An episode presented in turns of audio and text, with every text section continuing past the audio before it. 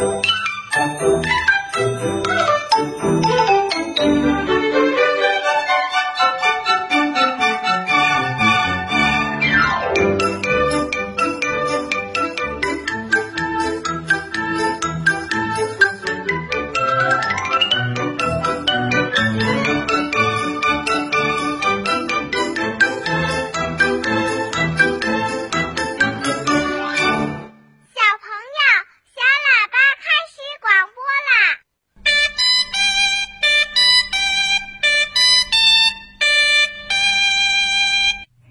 小朋友，晚上好，欢迎收听小喇叭，我是春天姐姐。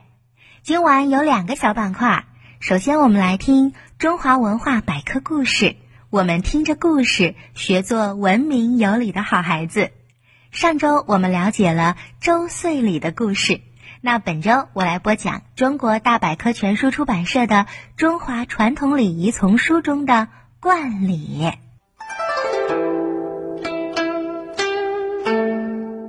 什么是冠礼呢？在古代，男子达到一定的年龄就要举行冠礼。冠礼是人生的重要礼仪。冠礼举行以后，进入成年人的行列，就要对很多事情负责任了。冠礼以后啊，对人的服饰行为上要求更具体啦，比如帽子不能随便放置。选择腰带都有严格的限制。现在中学生举行十八岁成人宣誓礼仪，也是源于古代的冠礼。古代的冠礼不像今天的全校几百人集体举行，过去呀是以家族为单位各自完成的。首先要通过占卜，郑重其事地挑选举行冠礼的好日子。希望孩子有一个好的开始，一生顺顺利利。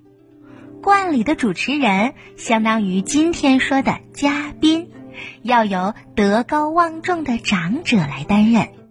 为了表示郑重，嘉宾的人选一旦确定了，冠者的父亲就要亲自到嘉宾的家里去邀请他。此外，还要邀请一些同事啊、朋友前来观礼。在冠礼当天，最重要的环节就是由请来的正宾依次将缁布冠、皮辫、爵辫这三种帽子呀夹在冠者的头上。正宾要为冠者三次加冠，地位最卑的缁布冠放在最前面，地位稍尊的皮辫在其次，而将爵辫。放在后面，那我刚才说的缁布冠、皮辫、爵辫，这是三种帽子的不同类型。一会儿我来介绍一下它们都长什么样子。每一次加冠，就是希望冠者他的德行能够日益俱增。古代一般是二十岁的时候举行冠礼，而现在呢是十六岁到十八岁。举行成人礼，在古代，不同地位的人举行冠礼的年龄也不同。天子和诸侯之子一般十二岁，卿大夫之子十五岁，庶人及士之子则为二十岁。冠礼是家庭继承人的成年礼仪，是关系到家族传承和发展的大事。介绍三种帽子的不同长相吧。缁布冠，它实际上啊就是一块黑布。相传远古时代是没有帽子的，就用一块白色的麻布戴在头上。到祭祀的时候呢，把它染成黑色。到了周朝，这种冠就不用啦。但是冠礼上首先戴的就是这种缁布冠。就是为了教育孩子们不要忘记祖辈创业的艰辛，同时也表示从此以后啊，就有了持家治理国家的权利啦。皮辫，皮辫这种帽子呢，是白色的鹿皮缝制而成的，缀有玉，冠顶尖高，常常是由象骨做成的，地位要比资布官尊贵，表示可以作为武士来出征。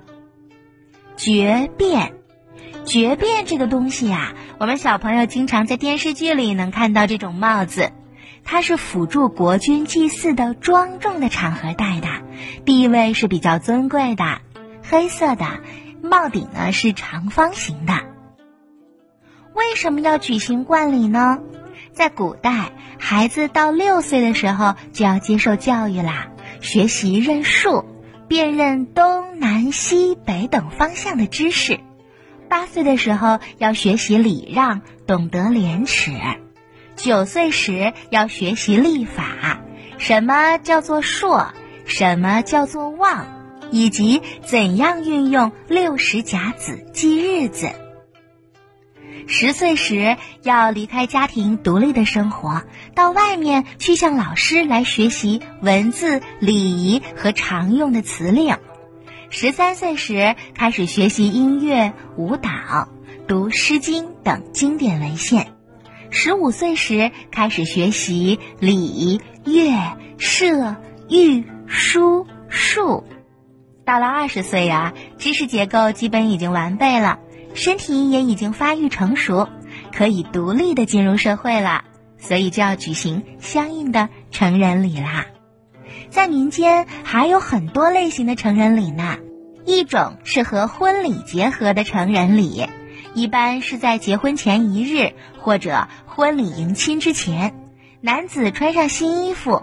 到宗庙或者家堂中向祖先及长辈叩拜，然后由尊长赐字。一种呢是和幼儿养育结合的成人礼，民间普遍存在这种标志成人的仪式，比如广东等地呢叫出花园仪式，南北方普遍存在开锁、圆锁、大生日仪式，一般年龄在十二到十五岁。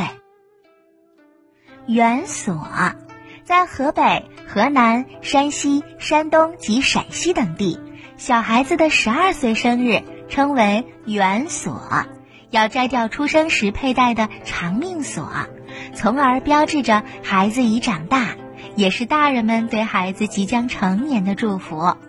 按照北方民间的说法呀，小孩子出生以后，在未成年期间魂魄不全。生命也是非常脆弱的，随着年龄的增长，每长一岁，魂魄就会增加一分。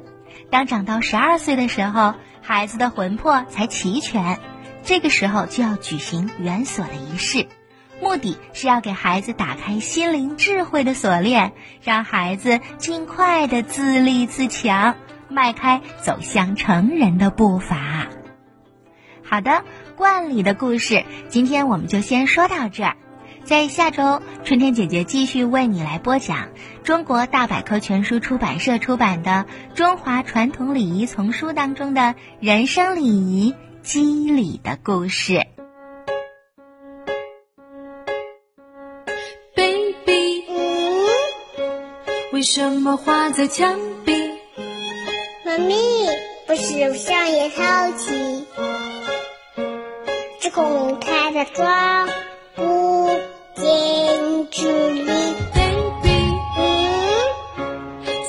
要放进嘴里。妈咪，是手也要